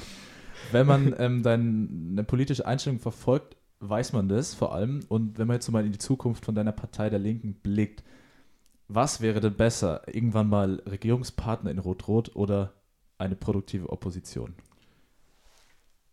Das ist, also grundsätzlich jetzt gerade in der aktuellen Situation bin ich gegen Rot-Rot oder Rot-Rot-Grün oder Rot-Grün oder egal. Ähm, weil ich nicht der Meinung bin, dass man gerade produktive Koalitionsverträge schmieden kann mit den, mit den anderen Parteien. Das wird vor allem an Friedenspositionen und Abrüstungspositionen scheitern. Insgesamt kann man gerne in der Zukunft auf Regierungsbeteiligung spekulieren bin der Meinung, dass wir in, als Linke in 10, 20 Jahren so den gleichen Surge erleben werden, wie ihn gerade die Grünen erleben. Das kann passieren. Das, die Grünen hatten genau den gleichen Zulauf an jungen Menschen vor zehn Jahren, wie Mhm. wir ihn jetzt haben. Und ähm, unsere Zeit kommt noch, glaube ich. Dann kann man mit einer stärkeren Linken, die nicht als Juniorpartner in der Koalition gehen muss, nochmal drüber sprechen. Jetzt gerade bin ich gegen Koalitionen. Okay. Alles klar. Nachvollziehbare Begründung auf jeden Fall. Ja. Wenn Corona mal irgendwann mal vorbei sein sollte, wohin gehst du zuerst? Entweder in, entweder in eine Bar auf einen, zwei, drei oder viele Drinks oder auf ein Konzert? Konzert sofort. Gut. Ich auch. Definitiv. Ja, Weil ich hab na klar, weil man es halt schon Ewigkeiten Ja, hat ich habe in letzter allem- Zeit mit vielen gesprochen, die gesagt haben, Mann, wäre das schön, mal wieder in eine Bar zu gehen und irgendwie mit drei, vier Leuten irgendwas zu trinken. Ist natürlich auch schön, aber ich muss sagen, einfach mal so laute Musik aus Ja. dicken Boxen Ja. hören. Ich habe mir gestern tatsächlich Konzertkarten bestellt für 22. Mai. Hast du dich getraut? ich habe mich getraut. Äh, für Ätna, die spielen in München. Mhm. Kennt ihr Ätna? Ja. Sagt mir jetzt so nichts, nee, So aber ein Dresdner Duo. okay. Auch Shoutouts an Ätna an der Stelle. Muss ich mir auch anhören. ja, äh, Ja, klare unbedingt. Empfehlung. Und da habe ich mir Konzertkarten bestellt. Ich habe es zum ersten Mal gewagt seit einem Ja, Jahr. ich habe äh, auch noch echt Ja, viele wir haben offen, auch noch einige Aber, naja. Konzerte und Live-Shows, unterschiedliche Sachen. Dann würde ich mal das letzte noch mitnehmen. Ist auch Genau. bestimmt wieder ein großes Dilemma für dich. Lieber ein absolutes Musikverbot oder nie mehr politisch aktiv sein. Wenn ich mich entscheiden muss, würde ich die Musik behalten. Okay. Glaube ich auch Ja. nachvollziehbar Ja. für alle. Einfach weil ich auch glaube, dass es genug Leute gibt, die gerade mit mir arbeiten, die, denen ich vertraue, das weiterzumachen, was ich gerade mache. Mhm. Alles klar. Dann äh, machen wir noch kurz die Sätze beenden. Ja, nehmen wir mal ähm, vielleicht ein paar Sachen raus, die Gut. interessant sind. Willst du anfangen? Ja, ich kann gerne an. Ich kann gerne, gerne anfangen. Gut, die eine Frage haben wir sogar schon bearbeitet. Wow. Fangen wir an mit Meine Mama hat mich immer geschimpft, wenn. Ich mein Zimmer nicht aufgeräumt habe. Kenne ich. Ja, das kennt wahrscheinlich jeder. Heute erst, glaube ich. Wenn ich Robert Eichner nicht kennengelernt hätte, würde ich. Punkt, Punkt, Punkt, weil. Nicht so viel Musik machen oder nicht die Chance haben, so viel zu Musik, Musik zu machen, wie ich sie gerade habe, weil der Robert mich auf den Weg gebracht hat, wie ich vorher erzählt habe. Ganz genau. Wenn ich aus Corona etwas Positives ziehen müsste, wäre es. Dass wir Veränderungen leben können, wenn wir wollen. Wir haben es am Anfang gesehen von Corona, 80 Prozent des Flugverkehrs war eingestellt. Hm. Das war nicht, weil das Virus die Flugzeuge angegriffen hat, das waren menschliche Entscheidungen, die gesagt haben, die Flugzeuge bleiben jetzt am Boden, weil es sicherer Ja. ist. Genau diese Entscheidungen brauchen wir beim Klimawandel, brauchen wir bei Antirassismus-Debatten. Voll. Stimmt. Am Musikmachen liebe ich. Freiheit. Ja, sehr, sehr wichtige und Stimmt, gute ja. Antwort. Mein Alltime favorite Artist ist, haben wir eigentlich schon geklärt, oder? Genau. Das- da oder? wird sich Hands, ja. Ja. Wird sich nichts ändern. Alles klar. Und dann als kleiner Abschluss, wenn du da was hast, das Spannendste oder vielversprechendste, auf das ich in der letzten Zeit aufmerksam geworden bin, war. Sozusagen die Empfehlung der Woche. Genau. Wenn du da Die was Empfehlung hast. der Woche, ja, ähm, es gibt einen Netflix-Film, I'm No Longer Here heißt der. Mhm. Okay. Äh, da geht es um die Neo-Cumbia-Kultur in ähm, Südamerika. Mhm. Empfehlung der Woche. Okay, muss ich mir unbedingt mal Ja. anschauen. Ich habe eh, ja doch, ich habe gerade eine Serie, die ich wollte ich eigentlich auch irgendwie ein bisschen äh, als meine Empfehlung der Woche raushauen. Ich habe tatsächlich gestern äh, das Hausboot angefangen von Finn Kliman Habe ich mir auch Schulz. tatsächlich ähm, vorgenommen. Weil Weil so viele, viele es sagen viele. Ja, genau, das, genau das ist es. Also wenn, Und dann habe ich es angefangen und irgendwie hat es mich, hat's mich gepackt. Ich weiß nicht wieso, weil, aber. Und ich finde die Idee dahinter irgendwie geil, dass die so ein altes Boot umbauen, um äh, da irgendwie einen Free Creative Space zu schaffen für MusikerInnen oder sonst irgendwelche ja, kreativen Menschen. Ja. Finn Kliman macht coole Sachen, aber Voll. an der Stelle sollte man kurz sagen, dass äh, PraktikantInnen für kein Geld und ohne Kost und Logis einstellen Kacke ist. Tatsächlich, Ja. echt, habe ich gar nicht Oh, mitbekommen. Das macht man nicht. Krass. das, Nee, das macht das man nicht. tatsächlich nicht. Da wäre ich auch auf die Barrikaden gegangen. Ich habe auch noch was, was ich ja. gern anbringen will. Und zwar hört euch unbedingt die neue Single von Umse an. Mhm. Piano ist super nice geworden, diese Ja. Woche rausgekommen. Ganz, ganz großes Brett. Darf ich noch eine Eigen Natürlich. Eigenwerbung? Natürlich, das, Ja, da, da kommen wir eh gleich dazu. Also kannst Okay. gleich mal eine Überleitung machen. Äh, dann gebe ich noch eine Empfehlung der Woche und zwar ist diese Woche eine neue Single rausgekommen Jip, jip. Ja, ganz genau. äh, von Fredred, Maurer und äh, meiner Wenigkeit. Richtig. Anarchist Love heißt das Ding. Das ist die zweite Single für das Album, das äh, Fredred und also Dustin und Maurer jetzt dann rausbringen am 7.5. Vormerken. Übersicht Exot. Übersicht Exot. Man Genau. kann äh, Platten jetzt schon vorbestellen. Seit Yes, dieser yes. Woche. Schaut vorbei auf Instagram. Ah, ich will ja nicht, ich will ja nicht zu viel für die Zukunft verraten, aber da könnte Ja, noch so genau. einiges Also, auf, auf euch zukommen. Hört es euch an, schaut, bestimmt stehen viele drauf und dann ja, könnt ihr euch auf die nächsten Wochen freuen, sagen wir es mal Genau. so. Lassen wir das mal so stehen. Ja. Und äh, steigen mal kurz noch in den zweiten Talk ein. Und zwar gehen wir mal so ein bisschen mehr auf deine Projekte ein, um äh, den Leuten vielleicht auch mal ein Gefühl zu geben, was du denn alles so machst aktuell oder ja gemacht hast. Nee, es ist äh, ganz im Gegenteil. Sehr, sehr viel. Und ähm, Raffi, du darfst gerne anfangen. Ja, also, Such dir was aus. Wir haben es vorher nämlich schon, schon mal kurz angesprochen, deswegen würde ich da gar nicht mal nochmal so vertieft drauf eingehen. Die Stromlos Big Band, hast du ja gesagt, warst du ja äh, mehr oder weniger auch so bei der, bei oder? der Gründung Ja. ähm, dabei. Und es ist, würde ich jetzt mal behaupten, so, dass viele der MusikerInnen, die in der Jazzszene in Ingolstadt aktiv sind, dort ihre Wurzeln haben. Also es gibt da Jazz Please zum Beispiel mit Josef Heinl Mhm. Julian Wiczynski. und Genau. Simon Leininger. Shoutouts. ganz genau. Shoutouts. Oder auch die Stroblos Combo. Und vielleicht kannst du mal sagen, ist es wirklich so, dass wenn man in der Jazzszene wirklich dann mal durchstarten will, dass es so das Sprungbrett wäre? Das Oder ein Sprungbrett sein Ja, kann. genau. ein Sprungbrett sein kann, auf Ja. jeden Fall. Das war nie die Intention, dass es irgendwie ein Sprungbrett ist. Uns ging es immer darum, okay, wir wollen einfach Leute, mit denen wir Mucke machen können. Mhm. Ich meine, als das gestartet ist, wie alt war ich da? 15. Mhm. Und wir hatten, eigentlich. Wir hatten Bock einfach auf Big Band Mucke so. Voll, aber total nachvollziehbar. Ich Ja. habe auch einfach die Big Band Stücke bei, unseren Schulkonzerten habe ich einfach Ja, so zu Tode Wahnsinn. Ja, abgefeiert. natürlich, klar. Das hat so einen niceen Klang einfach. Ich liebe Big Bands Ja. irgendwie. Und Ja, ja. mittlerweile so viel, was hier vor allem an junger Kultur passiert, sind Leute, die einfach, weil es auch sich aus Stromlos ein wahnsinniges Netzwerk entwickelt hat. Mhm.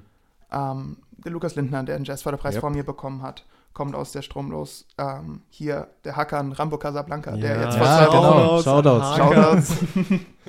kommt auch aus der Stromlos Combo.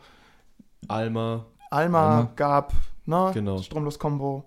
Dann aus der Big Band, ähm, ja, ihr habt es schon gesagt, Jazz Please zum Beispiel. Ja. Oder äh, der Jonas, der Gitarre spielt bei uns. der Elsner Jonas. Nee, anderer Jonas. Okay. Aber, ähm, Also Kotmeier Jonas. nein, nur Meier. So, okay.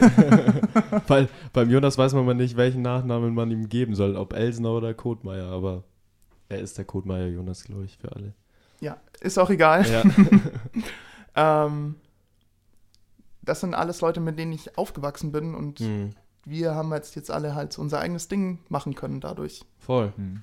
Kannst du vielleicht mal sagen, wie man sich da einklinken kann, wenn man Bock hat? Weil es gibt bestimmt viele ZuhörerInnen, die vielleicht da mal ähm, so Big Band-Mucke machen wollen. Ob es da eine, eine Möglichkeit gibt, da einfach mal reinzuhören, mitzumachen. Aktuell vielleicht ein bisschen Ja, schwieriger, aktuell oder? schwierig, Aktuell aber ist es sehr schwierig. Nach der Pandemie dann. Nach der Pandemie sind, haben wir vor, wieder durchzustarten und ähm, klar sind jetzt viele von uns auch einfach schon alt und wohnen gar nicht mehr in Ingolstadt Ja. und es wird jetzt auch eine Nachbesetzungsphase geben.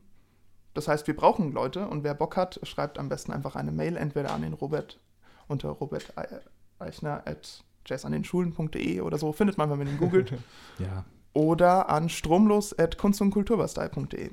Okay, dann gehen wir das äh, gerne so weiter. ja, wir werden wie immer auch die wichtigsten Links, Infos, Instagram-Seiten, sonstige Social-Media-Plattformen, die wichtig sind für die Themen aus dieser Folge, an euch weitergeben. Also da einfach bei uns auch einfach ähm, in die Bio schauen. Da gibt es unseren Linktree mit allen wichtigen Sachen. Genau.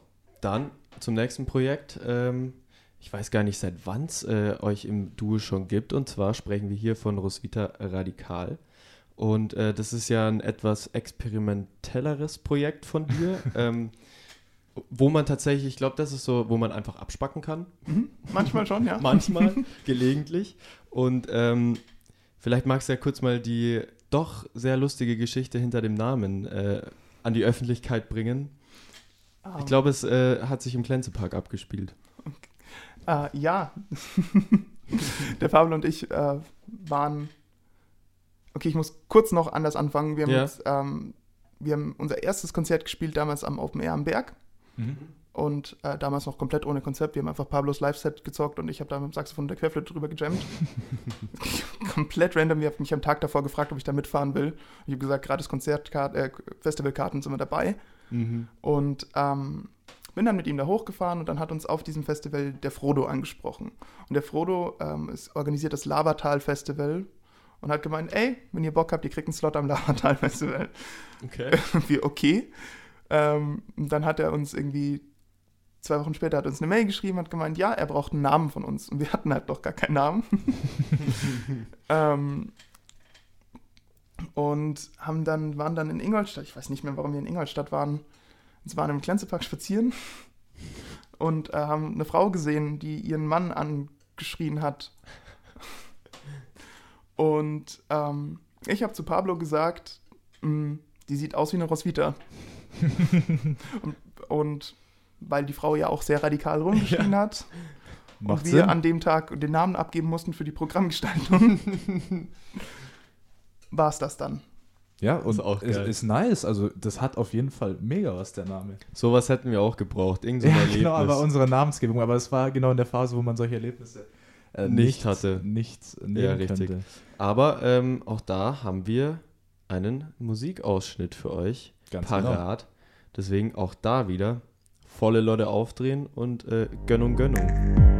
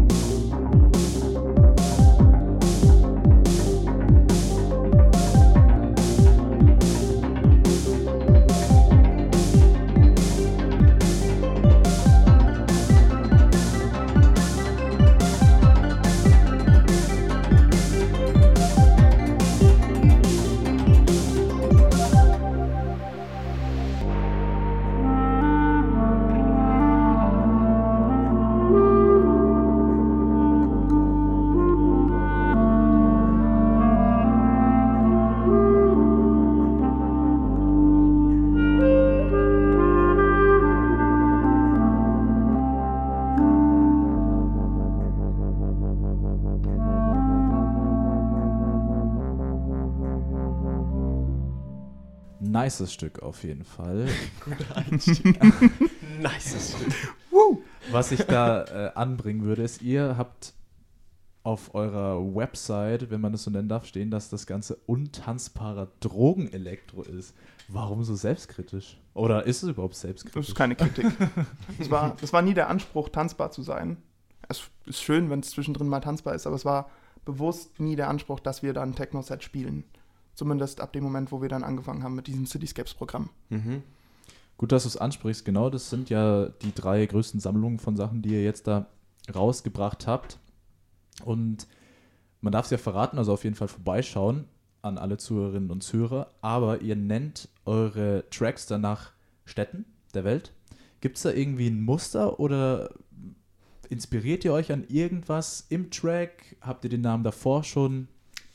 Die Namen stehen tatsächlich vor den Tracks und wir haben uns für jedes Album eine andere Methode ausgedacht, ähm, wie, Okay.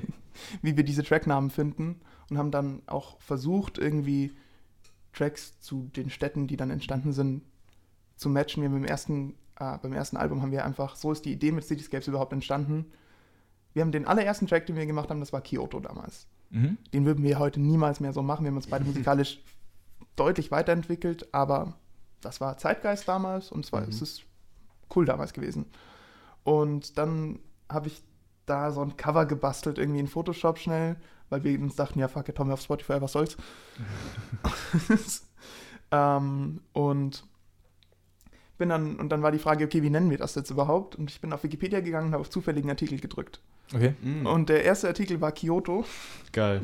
Und daraus ist die Idee entstanden, okay, wir machen klein, eine kleine EP und Mhm. benennen alle Tracks nach äh, Städten und haben das erste Album tatsächlich durchgezogen, dass wir so lange auf zufällige Artikel gedrückt haben bei Wikipedia, bis Geil. Städtenamen rausgekommen sind. Geil.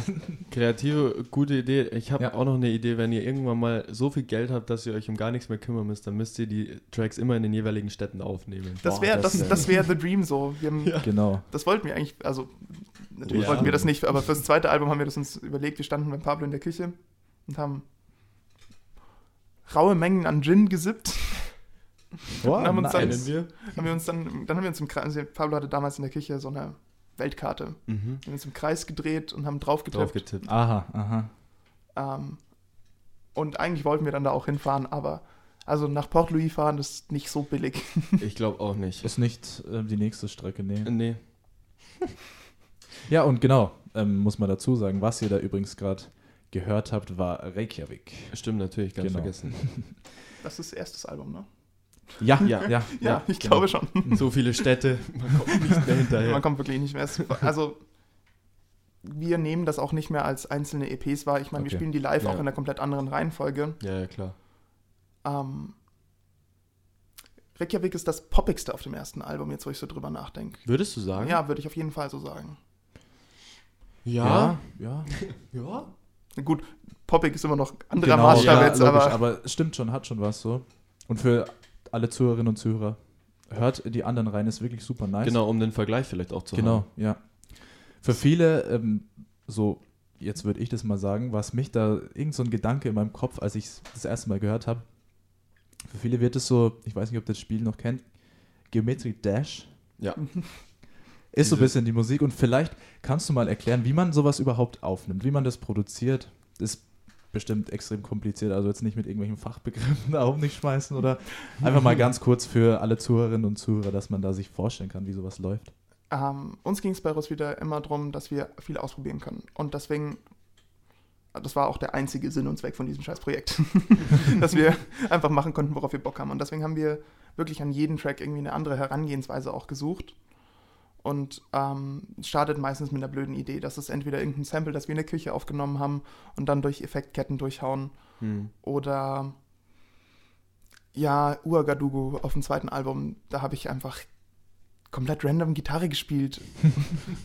Und der Pablo hat mehr aus Versehen als überhaupt absichtlich auf Record gedrückt. So geil. Und so ist, das war dann die Grundlage für diesen Track und so entstehen die Sachen. Also ist halt eigentlich wahrscheinlich ist ein nie ein reines- Konzept genau. dahinter. Wenn's Und das macht es auch aus, definitiv. Ja, Würde ich das sagen. ja. Also vom Zuhören. Ja, Es muss klingt so, man als sich- hätte man kein Konzept. muss man sich geben. Genau. Klingt super. Hört rein. Auch in das nächste Projekt äh, müsst ihr unbedingt äh, mal reinhören. Äh, zumindest alles, was bis jetzt draußen ist, wo ich ja aufgrund auch meiner, sagen wir, Freundschaft zum Dustin äh, total hinterher bin, weil es auch einfach zu 100% meinen Musikgeschmack trifft, sind generell die Projekte mit dir und dem lieben Dustin, aka Fredred, aka ex-DJ Holzkrawatte. Und ähm, ich habe ja, beziehungsweise der Dustin hat äh, bei seinen Live-Auftritten, jetzt zum Beispiel beim Taktraum oder im Tagtraum, ähm, immer mal wieder Tracks gespielt, die ihr zusammen produziert habt, aber es ist ja bis dato noch kein Album von euch beiden rausgekommen. Wann zum Teufel liefert ihr uns das endlich? Ich habe so viele Demos gehört, aber nie ein fertiges Album. Ich, ähm, ja. das stinkt uns genauso wie euch. Das denke ich mir. Ähm, wir, wir wollten das Album ja eigentlich schon letztes Jahr im Februar war alles fertig und wir wollten das rausbringen. Und es ist dann tatsächlich an Corona gescheitert, weil unser, ähm, das Label, bei dem wir waren, einfach kein Geld hatte, um die Platten zu pressen, weil die Mhm. halt komplette Touren absagen mussten und so. Ach, krass. Ich habe ja da gelesen, ihr habt es dann, glaube ich, über Crowdfunding ähm, Wir haben überlegt, ob wir es so probiert. machen. ah, ihr habt es überlegt. wir haben es okay. dann nicht versucht, Mhm. sondern haben dann das ähm, Auf Eis gelegt. nicht auf Eis gelegt. Wir haben das Maurer-Album vorgeschoben. Ah, Da okay. bin ich ja auch bei 8 von 14 Tracks Ja. dabei. Eben. Wir haben das vorgeschoben, weil das tatsächlich vielleicht eine breitere Plattform ansprechen kann, weil Gesang drauf ist. Ja. Ja. Und Gesang, man muss halt auch einfach dazu sagen, dass das Label, über das es jetzt publiziert wird, ja einfach auch ein krasses Standing ja, hat. Shoutout an Hip-Hop-Szene. Sichtexot an der Stelle auf klar. jeden Fall. Voll, also das ist, finde ich auch als Hip-Hop-Liebhaber einfach total krass zu sehen, ja, wie so eben. ein Homie mit seinem Projekt irgendwie da auf so einer Plattform agiert. Das finde ich, finde ich einfach mega nice und das freut mich für euch, für euch drei einfach mega oder für alle, die dabei beteiligt sind, weil es auch eine super Möglichkeit ist. Wahnsinn, ja. Und ich hoffe, darüber entsteht jetzt eine Plattform, wo wir dann, ich meine, der Dustin und ich haben wahrscheinlich jetzt Material, wir könnten drei Alben auf einmal Ich raushauen, wollte es wenn wir gerade sagen, ihr habt so viel in der Pipeline, dass da wirklich eigentlich in diesem Jahr noch fünf Alben rausgefeuert werden müssten. Und vielleicht entsteht da jetzt die Plattform und dann Ja. kann man das endlich in die Öffentlichkeit tragen. Es wäre sehr wünschenswert Ja, und genau, du hast ja wir. auch schon äh, das neue Projekt vom Dustin mit der Maurer jetzt des Öfteren angesprochen. Wie gesagt, pre-order it now äh, auf Sichtexot im Shop und äh, gönnt euch die Vinyl. Es wird, glaube ich, ein riesengroßes Fest. Ja. Gut. Jawohl. Ähm, wir haben vorhin schon mal kurz drüber gesprochen, über das Improvisieren und du warst ja auch bei den Comets auf der Release, auf der kleinen Release-Tour zu Gast. Da kann ich jedem, der gerade zuhört, die Blogs ähm, auf YouTube Genau. und Facebook ähm, Und Instagram. und Instagram ans Herz legen, da mal reinzuschauen. Und da warst du eben auch bei dem Release-Konzert in der alten Melzerei in Regensburg am Start und hast da wirklich Impro vom Feinsten ähm, Mhm. abgegeben. Hab's live gesehen und fand's richtig dope einfach. Das ganze Konzert war einfach geil. Ja, war cool. Ja, was mich da allgemein interessieren würde, wenn man improvisiert, was geht einem da für Gedanken? Was gehen da für Gedanken durch den Kopf? Kannst du uns und alle ZuhörerInnen vielleicht mal kurz Vielleicht- auf eine kleine Reise mitnehmen? Da würde ich noch, gerne noch kurz was anfügen. Ist es das, dass du, weil ich habe von vielen Leuten gehört, die viel improvisieren, dass es viel auch mit äh, diesem theoretischen Know-how zu tun hat, dass man einfach weiß, okay, der Akkord ist irgendwie die keine Ahnung, vierte Stufe von dem Akkord und Kadenzen hin oder her oder irgendwie so, dass man daran geht. Ich kenne wenig Leute, die wirklich sagen, ja, ich probiere einfach die Töne aus und es funktioniert. Ähm, also ich habe relativ, ich, ich habe überdurchschnittlich viel theoretisches Know-how. Das mal vorweg. Aber bei so, Kon das brauche ich für Jazz-Harmonien, ne? Ja. Was, was ich, bei ich denke, das Solo, von dem ihr gerade sprecht, das war auf äh, The Chain. Mhm. Genau. Ähm, und das ist ein Akkord. Über den ich, ja. Es ist, nee, zwei. Es ist A-Moll und E-Moll. Und ähm, da brauche ich nicht viel technisches Know-how. Da muss ich Hm. wissen, okay, ich habe hier meine E-Moll-Tonleiter, mehr brauche ich nicht. Oder, ähm, und viel ist tatsächlich einfach Muscle Memory. Ja. Also, und gelerntes Reproduzieren und Automatismen abrufen. Okay, verstehe. Alles klar. So, kommen wir zu dem, was, äh, glaube ich, auch sehr viele erwartet haben, was Ja. kommen wird. Und es muss natürlich, Natürlich. auch kommen. Also gar ich würde so ziemlich als einen sehr wichtigen und wenn nicht sogar den größten Erfolg vielleicht bezeichnen. Ist natürlich auch immer subjektiv für, Ja. den, ähm, für denjenigen, der den Erfolg hat. Und zwar den Jazzförderpreis 2020. Genau. Vielleicht um die Zuhörerinnen und Zuhörer, die davon keine Ahnung haben, kurz abzuholen. Ähm, darfst du gerne mal erklären, in welchem Rahmen denn der Jazzförderpreis verliehen wird und was er denn tatsächlich für eine Bedeutung hat auch?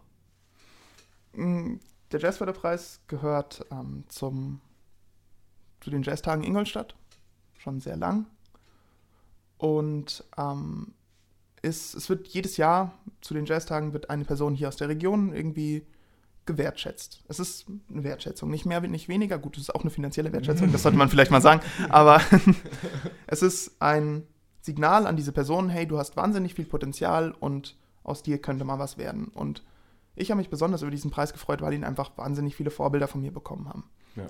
Ich habe vom Joey Finger wahnsinnig viel gelernt. Ich habe vom Simon Seidel wahnsinnig viel gelernt, vom Bernhard Hollinger, ähm, vom Christian Diener, der ihn vor 15, 16 Jahren bekommen hat. Mhm. Ähm, das sind alles Leute, die mich irgendwie auf meinem Weg beeinflusst haben und begleitet haben. Und deswegen war es umso krasser, dann selber da auf dieser Bühne zu stehen und diesen Preis entgegennehmen zu dürfen. Vor allem, weil er einfach mittlerweile höher dotiert ist, als er damals dotiert war. Das stimmt, Immerhin 5000 Euro. genau. Und, Hast du ähm, die schon ausgegeben, wenn man mal so fragen darf? ähm, die Hälfte ungefähr. Ich glaube, du wolltest auch eine neue Querflöte oder sowas kaufen, oder? Hast du das gemacht? Nee, die Querflöte habe ich nicht gekauft. Ich habe dafür äh, 2500 Euro für Synthesizer-Teile ausgegeben. Auch Auch gute Investition, ja. Ja, voll, klar. Äh, auf jeden Fall. Ich muss ja da ku- kurz eine Story dazu erzählen, aber ich habe ja meine Seminararbeit äh, in der 12. Klasse über die Jazztage geschrieben. Also hättest du in ein Jahr früher bekommen, dann hätte ich dich noch, doch ein Jahr früher, dann hätte ich dich noch Ja. erwähnen können in meiner Arbeit. aber da hat man es schon gemerkt, so beim Schreiben und Recherchieren, das ist schon ein sehr, sehr hoch angesehener Preis tatsächlich in der Region. Also da gucken schon viele Leute auf einen. Und Ja. auch die Pressearbeit ist äh, sehr, sehr gut dabei.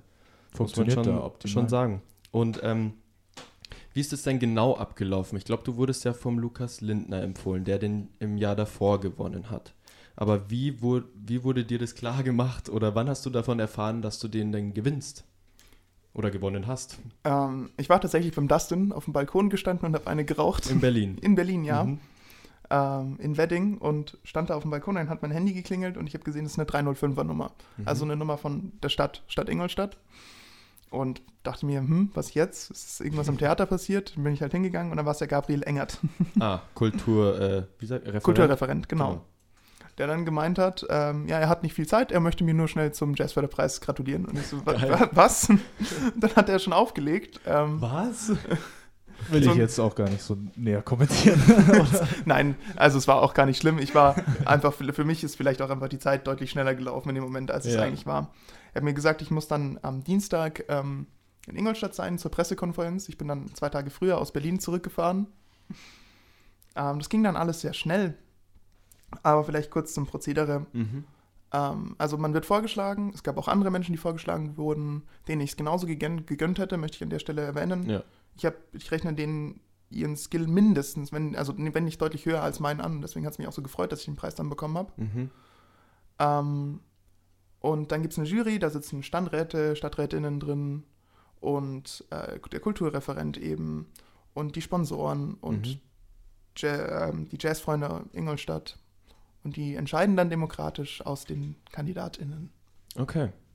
Und wie war dann das Gefühl, als du äh, irgendwie, also als du das, ich weiß nicht, wann man das realisiert, aber wie war das Gefühl, als du es wirklich so richtig fassen konntest oder kannst du es bis heute noch nicht so ganz nachvollziehen? Ich glaube, das erste Mal so richtig fassen konnte ich es ähm, direkt nachdem wir das Konzert gespielt haben. Mhm. Okay.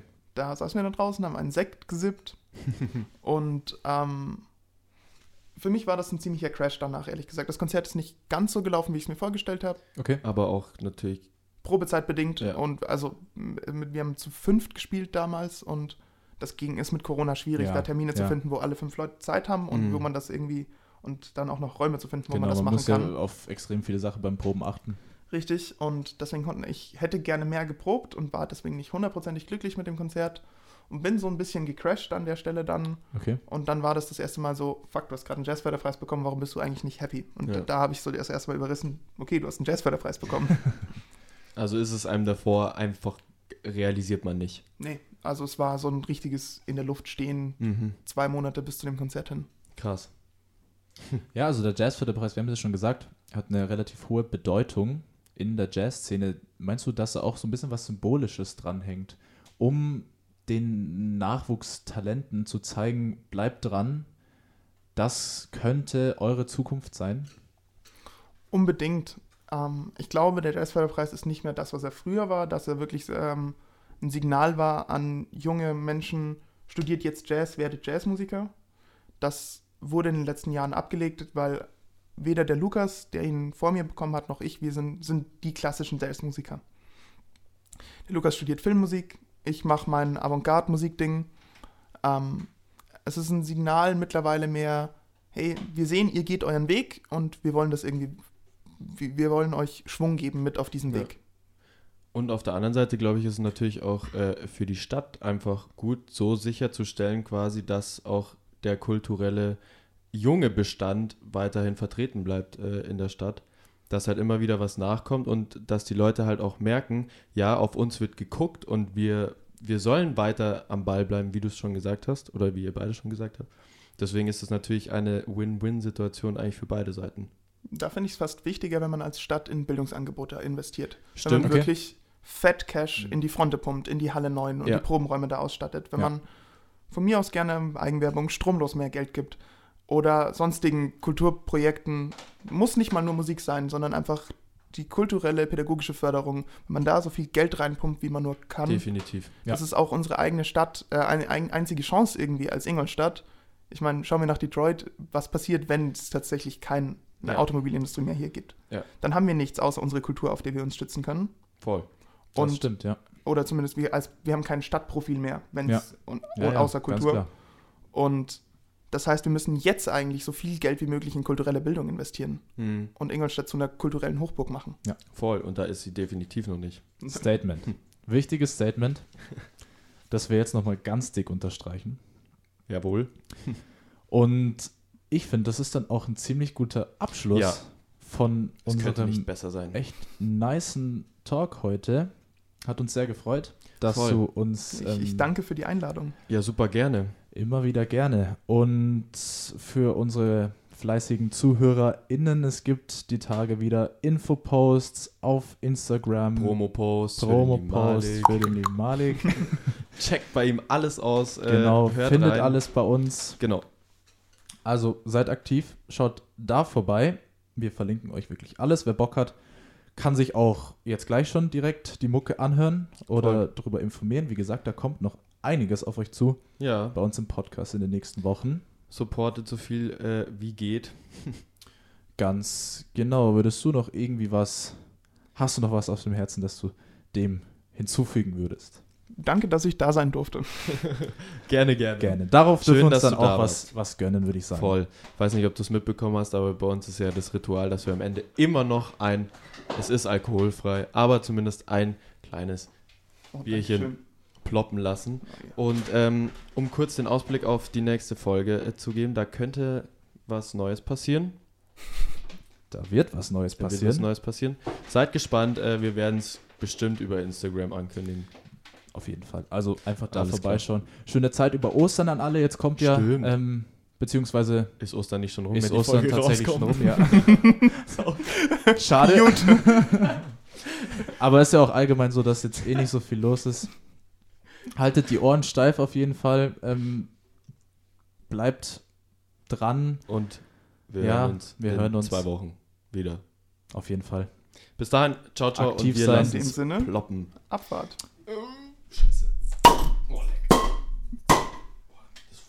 Der war clean. oh je. Toll.